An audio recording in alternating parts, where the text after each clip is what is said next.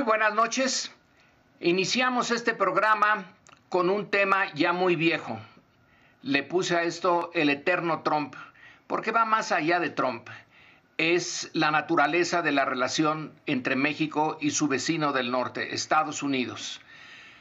Recuerden que acaba de eh, tener lugar la noticia y vimos algunos de nosotros las grabaciones del expresidente Trump, que también todo indica va a ser candidato presidencial en el siguiente encuentro de los americanos con las urnas en materia presidencial, y en un discurso que ya está preparando el terreno, señaló que en realidad, gracias a su política, Estados Unidos pudo tener un ejército, un ejército gratuito para impedir la entrada de migrantes. Ese ejército era la Guardia Nacional Mexicana recién estrenada, a la cual se le obligó a vigilar la frontera eh, con el sur mexicano, porque de lo contrario, y Trump estaba encantado de decirlo, eh, iba él a imponer aranceles, aranceles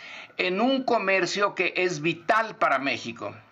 Entonces logró lo que dice buscaba, que México pusiera esa Guardia Nacional en la frontera y dobló a México. Dijo, lo doblé rapidísimo. Eh, y en efecto, una eh, situación que en otras circunstancias, con diferente discurso, en fin, eso es lo que pongo a la mesa, la relación entre México y Estados Unidos siempre, siempre tendrá ese problema, la asimetría entre dos vecinos que son particularmente diferentes y siempre habrá esa amenaza. Así que es la naturaleza del poder, el poder en su estado puro, que es la política exterior. Eso creo que hay un aspecto adicional que tiene que ver con eh, la, la disparidad entre la imagen y la realidad. Porque lo que declaró el presidente Trump en un meeting en el estado de Ohio es eh, la facilidad con la cual doblegó a un gobierno que se presenta como defensor de la soberanía, cuando en la práctica se vio acorralado, y en eso pues, hay que darle la razón, o era poner la Guardia Nacional o era pagar aranceles, punto. En ese sentido, solo recuerdo una humillación parecida, la que infligió Washington a Adolfo Ruiz Cortines en 1954, cuando Adolfo Ruiz Cortines quiso eh, poner condiciones a la renovación del contrato bracero, diciendo, no irán a los estados donde los discriminen, como Texas, en donde había letreros, no se aceptan ni perros ni mexicanos en las tiendas o las cantinas. El Ruiz Cortines quiso cerrar la frontera y lo que hizo el gobierno estadounidense fue abrir la frontera para que los braceros que quisieran registrarse lo hicieran en Estados Unidos sin autorización de México. En ese sentido, creo que esto es lo equivalente, aunque con una consecuencia adicional, que, son, que es la manera como esa decisión tomada, impuesta por Trump de manera muy majadera, eh, ha beneficiado al crimen organizado. Acaba de salir un nuevo índice, se llama, me, impresionó la calidad, se llama Índice del Crimen Organizado Global. Es la edición 2001 y una de las conclusiones la leo, no, lo, no, no estaba preparado para ese tema, pero sí había leído el informe. Entonces, que lo acaba de leer. Dice, eh, en inglés, lo traduzco, es alarmante considerar que el tráfico de personas se ha convertido en la actividad criminal más lucrativa en el mundo, no solo en eh, Europa, Asia, África, sino también eh, digo, en todo el mundo y eso incluye a México.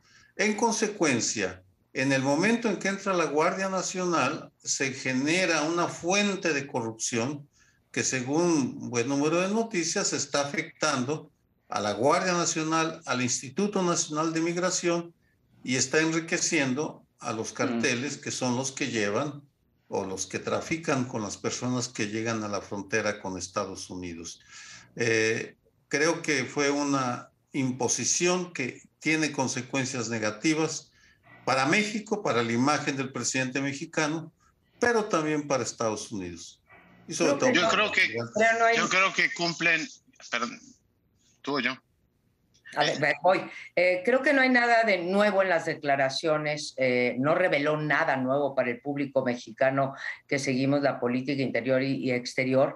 Eh, ya se dijo en su momento y se criticó en su momento, pues que México había accedido rápidamente a las imposiciones de Estados Unidos en el sentido de mandar elementos de la Guardia Nacional a sus dos fronteras, a la frontera norte y a la frontera sur, para eh, frenar la migración y por otro lado que aceptó también el programa que se llama Remain in Mexico, permanecer en México, que también es para frenar la migración. Entonces, accede rápidamente, pues aparentemente sin consultas ni nada, o sea, esto es eh, de golpe.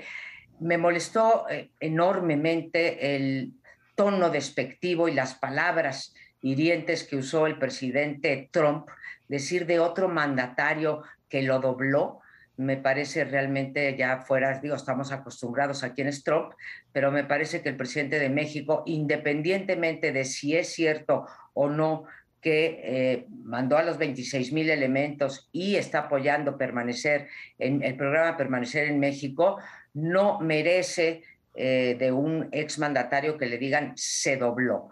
Y eh, se equivoca, me parece, o me sorprende la respuesta por incongruente y por poco digna del presidente, porque prácticamente dijo, así es Trump, prácticamente dijo, pues eh, también eh, yo soy su amigo, él es mi amigo también, y pues no negó para nada que México a México le impusieron, le doblaron su soberanía.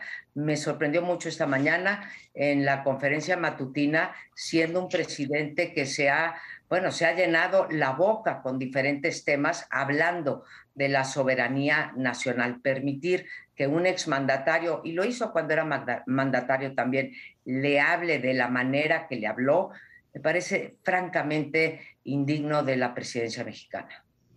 Yo diría tres cosas. Uno, que cumplimos una función en la cadena alimenticia de la política americana, tanto presidentes como el país. O sea, el antimexicanismo sigue siendo un elemento fundamental para articular el discurso de la derecha más dura. Aquí estamos muy preocupados por Marine Le Pen en Francia. Bueno, aquí al ladito tenemos a Abbott, tenemos a Trump y el antimexicanismo cumple la función ritual que en nuestro país cumple la crítica al neoliberalismo. ¿no? Estos tiene la culpa de casi todo y sigue siendo muy rentable para esa derecha dura usar el antimexicanismo como elemento proteico. Segundo, eh, Trump se alimenta de presidentes mexicanos. Yo, por supuesto, le pido a nuestra audiencia que recuerde la forma en que se merendó casi como un sándwich de queso a Peña Nieto cuando vino a México, cayó en la trampa, él creía que lo iba a contener y finalmente fue a Arizona y dijo, el presidente mexicano cree que no va a acabar pagando por el muro y minó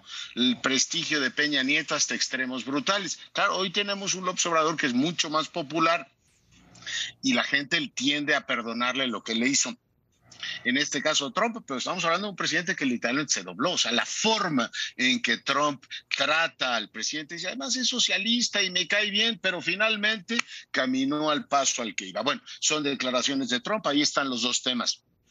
Lo que no sé es qué vamos a hacer. O sea, como país, hoy el presidente sugirió que le iba a decir a nuestros compatriotas que no votaran por los candidatos que hacen uso del antimexicanismo.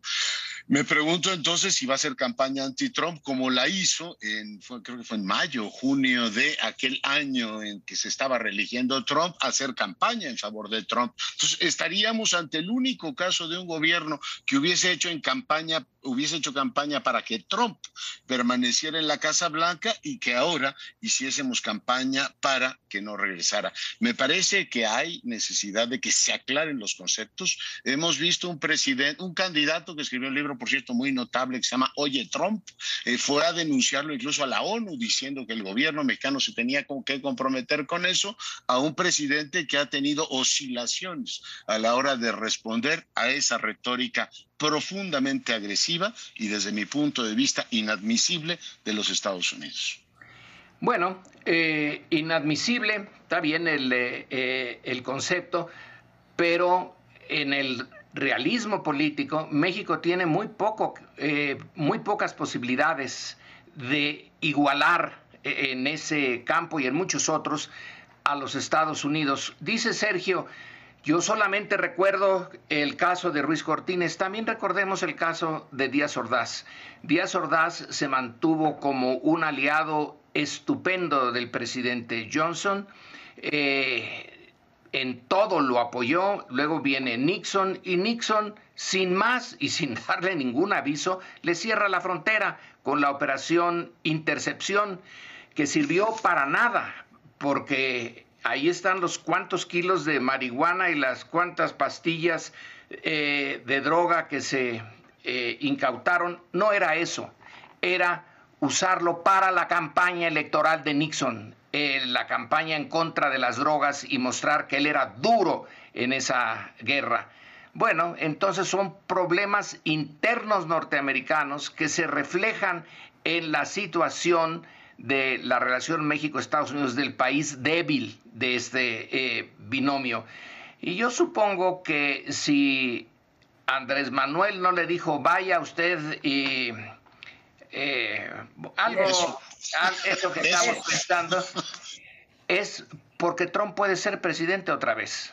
Y puede llegar a ser presidente cuando Andrés Manuel esté en la presidencia. Y eh, en, este caso, el realismo del el débil es eh, tratar de eh, canalizar las agresiones de Trump para otro lado. Pero finalmente, y ya con esto dejo la palabra, es que tenemos que tener siempre en cuenta que Estados Unidos es potencialmente un problema para una soberanía, se dice la soberanía mexicana. La soberanía mexicana hace ya mucho tiempo que no es completa, sobre todo después de la guerra con Estados Unidos. Es una soberanía eh, limitada, limitada por la realidad del poder. Y en eso no lo vamos eh, a cambiar Insisto quizá en que la mejor política eh, exterior sí, sí es la política interna, pero cuando Centroamérica se nos viene encima, cuando el Caribe se viene encima, cuando nosotros no podemos crecer a la velocidad que eh, queremos y tenemos a la potencia que es un mercado laboral interesante, bueno, pues eh, hay que administrarla pero eso de uh, envolvernos en la soberanía, que es lo que a mí me gustaría, como niño era envolverse la bandera y ¡zas! tirarse, pero tirarse a dónde? Eh, la soberanía mexicana es poder tomar decisiones sin tener que darle cuenta a nadie. Pero bueno. Oye, eh, Lorenzo, un comentario muy breve para ver, para dejarle unos segundos a Leonardo. En el caso de Operación Intercepción, el presidente Nixon jamás lo exhibió. Fue de hecho Gordon Liddy, un funcionario, cuando escribió sus memorias que dijo que había sido un chantaje. Dejaron a Díaz Ordaz que se lamiera sus heridas en silencio por la doble traición, la de Echeverría en el plano interno y la de Nixon en el externo, y coincido contigo en ese sentido.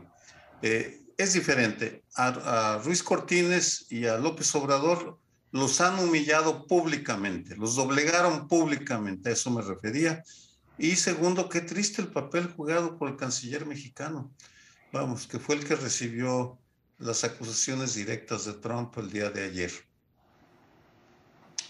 Leonardo, no sé si quería. No, eh, eh, yo, yo, creo, ya no da tiempo de desarrollar la idea, la idea de una política de Estado para mejorar la imagen del país en los Estados Unidos y reducir el antimexicanismo como un elemento político no ha tenido absolutamente tracción en estos cuatro años de gobierno y ese es otro tema, pero ahí lo dejo. Nos tenemos que ir, ya se terminó nuestro tiempo. Espérenos un momentito y volvemos con otros problemas igualmente agudos.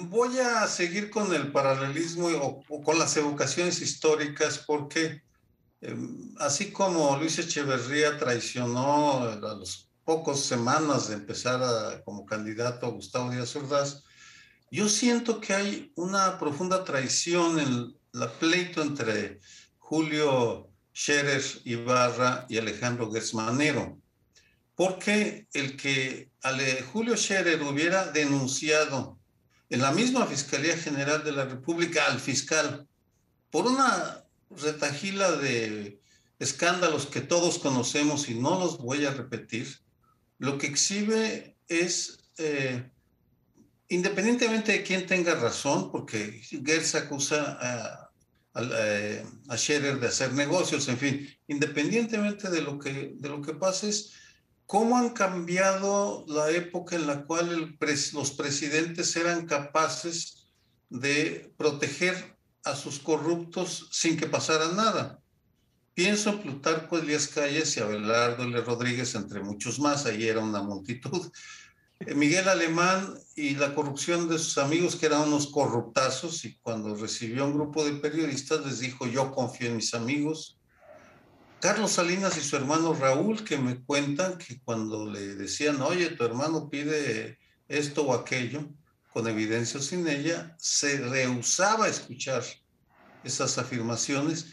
Y ahora lo que tenemos es a un presidente López Obrador que está paralizado por lo que, el pleito que se traen eh, dos de sus colaboradores más importantes y cercanos, eh, Scherer y Gersmanero, porque, vamos, independientemente de lo que uno pensara, en mi caso tenía buena opinión de Gersmanero, la evidencia que surgió sobre la manera como usó el cargo para perseguir a su cuñada, como utilizó la fiscalía para hacer negocios privados con la Universidad de las Américas Puebla, para obtener un nombramiento de académico distinguido y ganarse una beca mensual de 40 mil pesos, supongo que renunció, pero cuando deje el cargo se la van a dar. La persecución absurda de 31 académicas, todo eso muestra un uso mezquino, indigno de el, poder del cargo. Eh, no me meto a lo de Emilio Lozoya, ni, porque no, no corresponde, y que el presidente López Obrador después de esos escándalos, le siga, siga expresando la confianza en él, es, me parece realmente eh, incomprensible. No voy a... a mí me parece inquietante que ocurra eso, efectivamente. O sea, tenemos un presidente que no solamente le ha refrendado, a pesar de toda la evidencia, incluido un plagio, a Gers Manero su confianza, sino que no hable del tema. O sea, tenemos un presidente que habla dos horas diarias en televisión nacional y habla hasta de los departamentos de Loret de Mola y cómo ha crecido su fortuna, pero de este tema, curiosamente, prefiere no hablar. Le recuerdo que en el original estaba también la presidenta del Senado y está estamos ante un choque en la cúpula que, bueno, pues dirán, oiga, en otros sexenios había también choques, ¿no? Eh, Salinas no hablaba del pleito entre Camacho y Colosio, o eh, Vicente Fox no hablaba del pleito entre Krill y Calderón, o Peña Nieto no hablaba del de Videgaray y Osorio, pero eran temas más bien políticos. Aquí tenemos una colección de temas que tienen algo así como de los legionarios de Cristo. O sea, no es nada cómodo para la élite política decir, se están peleando no por un enfoque de derecha o izquierda o más sensibilidad en el manejo de tal o cual asunto. No, están hablando de escándalos, de utilización del poder personal, o sea, poder institucional para beneficio personal, de subasta, de criterios de oportunidad, de que este me dio más dinero o el otro. Es decir, es vergonzoso. No sé en la categoría esta que traen ahora de los traidores a la patria, de qué lado estará uno y de qué lado estará otro, pero sí te habla de una descomposición y una negación. Por eso pensaba en el tema de los legionarios cuando la Iglesia Católica le llevaban los temas durante muchos años al Papa Wojtyla, oiga, que hay aquí un escándalo de pederasta, todo. No, no, prefiero no hablar de ese tema. Negándolo, parece como si efectivamente el asunto no estuviera ahí. Y hoy es la portada de proceso, no hay manera de negarlo. Me parece que es, eh, lo que está ocurriendo es triplemente eh, grave, ya abundaron eh, Sergio y, Leonardo, en que se encuentra eh, paralizado frente a un problema, bueno, un problema que ya ha llegado, vaya, hasta, los, eh, hasta la prensa norteamericana, en donde se habla que, bueno, los congresistas demócratas hablan que hay que prender las luces rojas porque en México tenemos a un, a un fiscal del cual no solamente se duda su autonomía, sino que está utilizando, en efecto, como lo denuncia Julio Scherer, a la Fiscalía para promover sus intereses eh, personales. La segunda gravedad me parece que eh, radica en que no solamente no habla de esos escándalos que ya bien reseñó eh, Sergio, sino que cuando habla del fiscal lo hace, nada más habla del fiscal, no de los asuntos que llegan a la Fiscalía. Habla de manera muy elogiosa y muy elogiosa en dos términos. En moralmente, o sea, qué tipo de persona es Gertz Manero, o sea, ensalza la rectitud y la honestidad del fiscal eh, Gertz Manero haciendo caso omiso de todo lo que pues, se ha investigado sobre este eh, fiscal sino que tampoco ha utilizado eh, los instrumentos a su alcance para ponerle un freno a estas eh, denuncias que serían, pues esta petición que está por todos lados, que es pedirle eh, al Senado que remueva al, bueno, remover al fiscal y, y pedirle al Senado que acepte esa remoción o esperar que el Senado acepte esa remoción. Siempre hemos sabido que los fiscales, aún este que formalmente es autónomo, pues no lo son. Creo que se ha dado muestra amplia de que no lo es y que el propio presidente cuando le conviene, le dice y felicita a la fiscalía o le dice que haga ciertas cosas y cuando no dice yo a esos temas no me meto. Pero este, este pleito en la cumbre, porque tenemos que decir que Julio Scherer y Gertz Manero son dos de las personas que junto con el secretario de Defensa deben de manejar la información más sensible de este país, nos puede meter en un verdadero problema político. Y vaya que si ha habido problemas en este gabinete, tanto de impunidad como de personas que renuncian en atención a que no pueden ya seguir las órdenes en políticas públicas del presidente López Obrador. Bueno, eh, tengo la impresión eh, de que Maquiavel estaría encantado de usar esto como ejemplo. El eh, príncipe se puede equivocar, se equivoca a la hora de elegir sus colaboradores y creo yo que Andrés Manuel López Obrador se equivocó en, este caso, pero en todas partes ocurren esas esos malos juicios sobre quién puede ayudarles a llevar la difícil carga del eh, gobierno. Pero también tengo la idea de que remover a Gertz eh, es más complicado que remover a un secretario normal, común y corriente, que se han removido a varios. Entonces no es que no se quite a quien eh, en el gabinete considere que no le sirve, sino que por la situación especial, porque es el primer fiscal independiente, etcétera, no es el procurador que antes se le podía quitar, ahora tiene que pasar por el Senado y en el Senado ya vimos que la oposición está dispuesta a estar en contra de cualquier cosa. El chiste es eh, la oposición al presidente. Le ha de ser difícil. Eh, deshacerse de un problema generándose otro. Es mi, mi única explicación. No entiendo por qué eh, no se ha procedido en contra de Gertz Manero, salvo que sea particularmente difícil conciliar eh, la decisión de removerlo con un Senado en donde se tiene una oposición eh, bastante unida en contra independientemente de que se reconozca que hay que quitar eh, ese obstáculo, a Scherer lo removió, pues eh, no hubo, eh, lo hizo con cierta mano de seda, etcétera, pero para afuera. es la posición peculiarísima del, del fiscal lo que está entorpeciendo esto, y sí, sí entorpece la política mexicana. Dejemos a Scherer y al fiscal y su pleito. El punto es que la fiscalía no está haciendo con la rapidez y la profundidad que se requiere el uso de su autoridad para frenar un montón de cosas que están mal en materia eh, de justicia. Se está dejando ir a una serie de personajes y de circunstancias que le restan eh, credibilidad al gobierno. Pero... ¿Me, permites 10 segundos, este, Sergio? Para una aclaración. Nada más decir, eh, eh, Lorenzo, creo que en este caso sí tendría la mayoría para remover al fiscal porque la oposición misma en el Senado está pidiendo la remoción del fiscal. Claro, se le complicaría nombrar al nuevo fiscal, en eso absolutamente la razón. Era todo. Gracias, Sergio.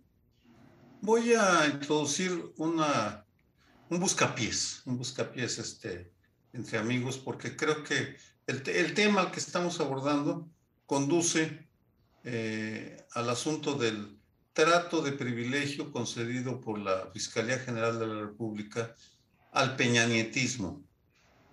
Al, día de hoy, tres años después, eh, hay constancia de que eh, es claro que fiscal, Gersmanero, trató muy bien a Emilio Lozoya y no persiguió a los otros integrantes del círculo corrupto, porque lo podemos decir así con todas sus letras, del peñanietismo. Esto lleva a la hipótesis de el presunto acuerdo entre un líder social, Andrés Manuel López Obrador, y un pillo, un pillo redomado, de que Peña Nieto, vamos, este, tramposo, en fin, eh, mañoso y este, muy aprovechado. Eh, yo siempre tuve dudas de hasta qué punto podría haberse dado ese entendimiento, pero confieso que me sorprendió la declaración que hizo el presidente ah, sobre Peña Nieto la semana pasada, que todo se juntó en esta semana, como que se juntaron un montón de cosas, dijo, yo le tengo consideración y respeto a Peña Nieto porque a diferencia de Calderón y de Fox, no se metió en la elección de 2018. Es decir, el combate a la corrupción estuvo sometido a consideraciones tan prácticas como llegar al cargo. Al parecer sí. ¿Qué implicaciones tiene esto en términos de la diferenciación que se ha hecho siempre del presidente? No lo sé, pero sin embargo, Creo que la evidencia está fortaleciendo esta hipótesis, que estoy seguro la comentaremos en algún otro momento. Por ahora el tiempo se acabó. Regresamos.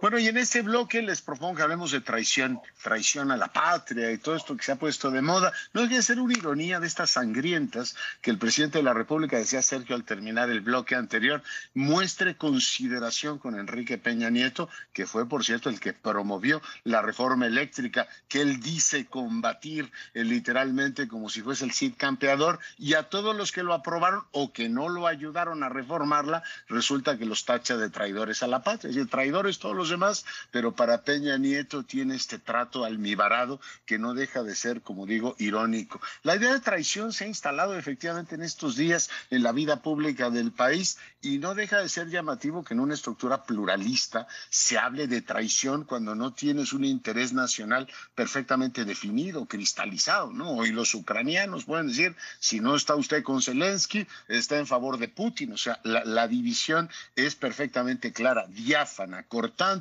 pero en una pues república democrática la idea de la traición es cuando menos discutible porque supone que eh, quien en este caso acusa tiene una especie de superioridad moral. Eh, y también es paradójico que el gobierno que criticó en su momento a Claudio X González por hacer listas de los que iban a votar por Morena y se convertían pues traidores a este país o el propio presidente incurrió en una contradicción en términos monumental cuando dijo que Francisco Martín Moreno en unas infortunadísimas declaraciones dijo que había que quemar en leña verde a los morenistas y, y considerar a todos los que votaran por Morena en la última elección traidores a la patria. La crítica se hizo en este programa, platicamos del tema y ahora se usan exactamente los mismos argumentos y se quedan tan panchos. Lo ha dicho la jefa de gobierno, a quien ya le sacaron efectivamente eh, su declaración en su momento de que las listas son fascistoides, señaladores y estigmatizadoras. Vamos, ayer hasta el cardenal Parolín, que está de visita en México, por cierto, va a ver al presidente, dijo, la política del estigma, del descarte, del rechazo al otro es un fomento directo a la política del odio. Y hoy lo tenemos fomentado desde el partido del gobierno y solapado desde la presidencia de la República. ¿Cómo lo ven? Pues eso piensas tú, este, Leonardo, yo también, eh, pero no es lo que piensa el líder nacional de Morena, Mario Delgado, que negó que esta fuese una campaña de odio contra los legisladores traidores que no apoyaron a la reforma energética, sino que más bien lo enmarca dentro de eh, la idea de que eh, realmente están violentando, digamos, la, eh, están violentando la voluntad del pueblo y que como son representantes de la nación, pues habría que denunciarlos porque están de vendepatrias. Eh, creo que el presidente ya ha usado muy a la ligera este término de traidores a la patria, no, lo, no es original de Mario Delgado, Mario Delgado lo retoma y si quieren lo lleva a, digamos, a un, lo, lo hace exponencial al grado de que pues levantó un eh, muro que dice que tienes que dejar ahí tu mensaje para las y los traidores de, de México, y ahí puede uno un poco como aquí afuera del campo Marte, este, del campo Marte están eh, pues unas eh, losas eh, grandes, enormes, para que uno ponga los, las víctimas desaparecidos o gente que ha sido asesinada por el crimen organizado o por el Estado mismo, pues en esa misma tesitura él pone su mural para que vayamos y dejemos nuestros mensajes en contra de estos 263, 223 eh, diputados que fueron en contra de la reforma energética. Creo que es una actitud, además de irresponsable, porque sí está poniendo en peligro. Yo no tengo ninguna duda de que Andrés Manuel López Obrador no va a actuar ni va eh, en contra de estos 223 legisladores en términos de su integridad física, pero tampoco descarto que haya algún seguidor que sí atente contra la integridad física de, de alguno de estos diputados o diputadas que votaron en contra de la reforma eléctrica y en ese sentido me parece muy irresponsable tanto del presidente como de Mario Delgado estar incitando y Claudia Sheinbaum estar incitando a esto. Claudia Sheinbaum lo dijo en pocas palabras, dijo aquel que es enemigo de Andrés Manuel López Obrador también es enemigo eh, mío y también llamó eh, traidores eh, a la patria, ¿no? Entonces, este, esta cosa simbólica en la Alameda Central para ir a acusarlos de traidores y además haber puesto esta misma tarde o haber dicho que va a poner esta misma tarde ante la Fiscalía General de la República demanda por el delito de traición a la patria, no sé cómo lo vayan a justificar, porque yo, por más que leo el artículo del Código Penal, no encuentro en qué categoría caben esos diputados, mm. muchos periodistas y muchos activistas, ONGs, incluida la que habla eh, de ser traidores a la patria, de plano, pero ayúdenme ustedes a decir si sí hay algunos visos de traidores a la patria. Nos quedamos eh, sin palabras. Ah, pero si quieres tú, Lorenzo. A ver, eh, eh, yo sí creo que le exageró eh, Andrés Manuel, pero es que también se lo pusieron en bandeja de plata. Le pusieron a una Iberdrola que no la defiende nadie, que ya tenemos constancia con lo de Odebrecht, cómo compran políticas en relación Odebrecht a Pemex. Iberdrola en relación a la generación de energía eléctrica. Sí, sí hay en, en este afán de presentar por primera vez un bloque unido toda la oposición, pues eh, pudieron haber encontrado otra cosa, pero no la eh, encontraron y se aliaron con los intereses de Iberdrola. puede ser que no le tenga ningún amor a Iberdrola, fue la ocasión. Eh, se, se lo ganaron en ese sentido, pero no era necesario llegar a lo de traición a la patria. Pero también venimos de una en donde a Andrés Manuel se le criticó por ser un peligro para México. ¿Qué significa un peligro para México? Pues es poner a la patria en peligro, ¿no? Eh, porque México es la patria. Y se llenaron la boca con eso.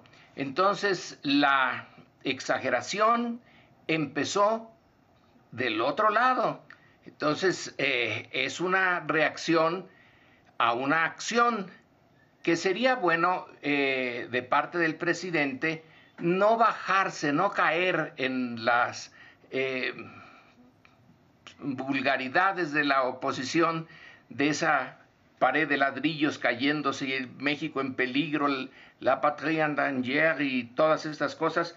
Eh, se pudo dar el lujo de no decirlo de esa manera, pero le ganó la, eh, pues sí, lo que debe de tener eh, guardado desde hace tiempo, de la manera, la eh, forma negativa en que se usó en el 2006 y de ahí en adelante las acusaciones contra Andrés Manuel, que eso de peligro para México, bueno, pues eh, ahora se contesta con esto de traidores, pero hubiera sido mejor mantener esa retórica un poco más abajo. Ahora eso de que ponga en peligro la vida de alguien como la diputada esa que salió, que la habían asaltado y que ya estaba a punto de ser víctima del odio eh, colectivo de, de, Morena, bueno, también eh, es ganas de eh, llevar las cosas al extremo, pero sí, el presidente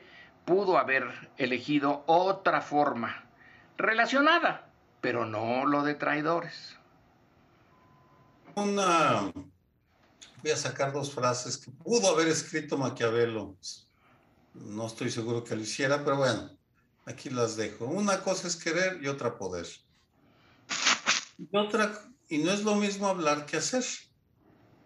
Y en México tenemos una larguísima tradición de usar el lenguaje del odio para descalificar al otro. Yo podría citar, porque lo estoy estudiando en el Colegio de México, el lenguaje del odio contra Andrés Manuel Obrador.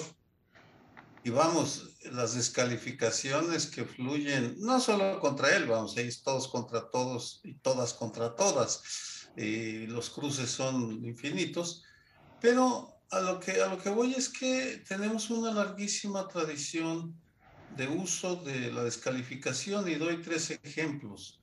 Eh, Franklin Delano Roosevelt lo acusaron de traidor a su clase.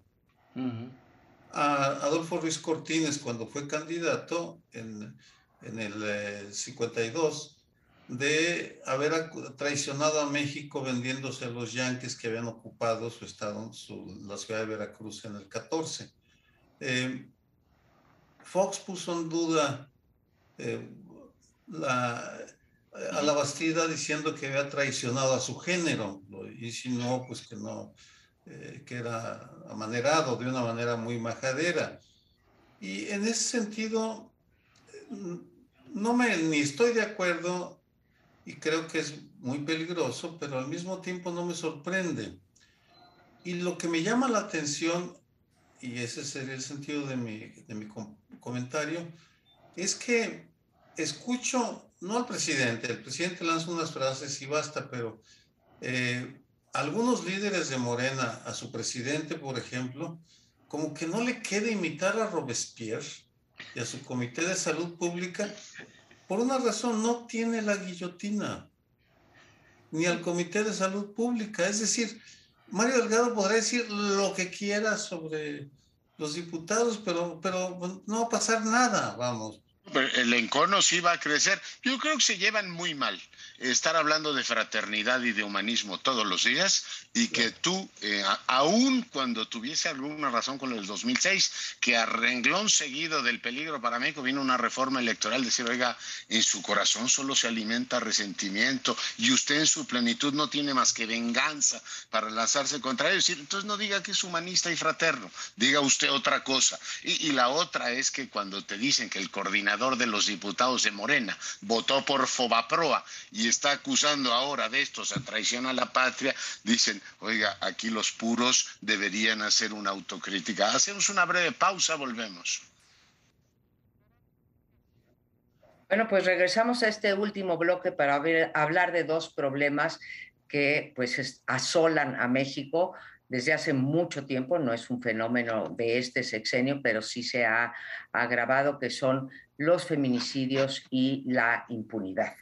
Y así como decimos que normalmente, pues cuando hay inflación, eh, los pobres son los que más eh, sufren y cuando hay impunidad, los pobres son los que más sufren, los que menos acceso a la justicia eh, tienen. Lo mismo ocurre con las mujeres. Las mujeres está comprobadísimo por estudios nacionales e internacionales que están en desventaja prácticamente en todos los órdenes. Y uno de ellos es la violencia que padecen todos los días. Los feminicidios han crecido, han crecido, estamos ya en 10 mujeres, en algunos conteos, en 11 mujeres diarias asesinadas por su condición de mujeres, no asesinadas por, un asalto en casa habitación o asalto a transeúntes, no, por su condición de ser mujeres. Y es, traemos este tema a primer plano porque acaba de ocurrir uno donde se muestra eh, pues eh, cómo está la situación de las mujeres, la impunidad y junto con ello la ineptitud.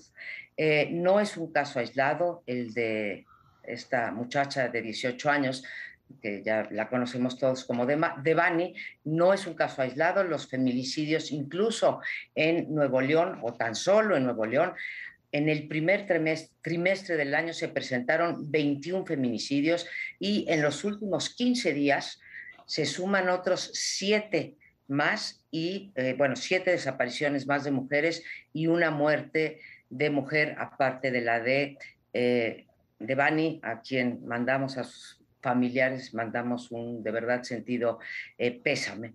Y normalmente nos concentramos en la Fiscalía General de la República y su ineptitud, de la que hablaba hace rato también Lorenzo Meyer, y no hablamos de las fiscalías estatales que están igual o si cabe, en muchos casos, peor, en donde está claro que responden a los intereses de eh, los gobernadores.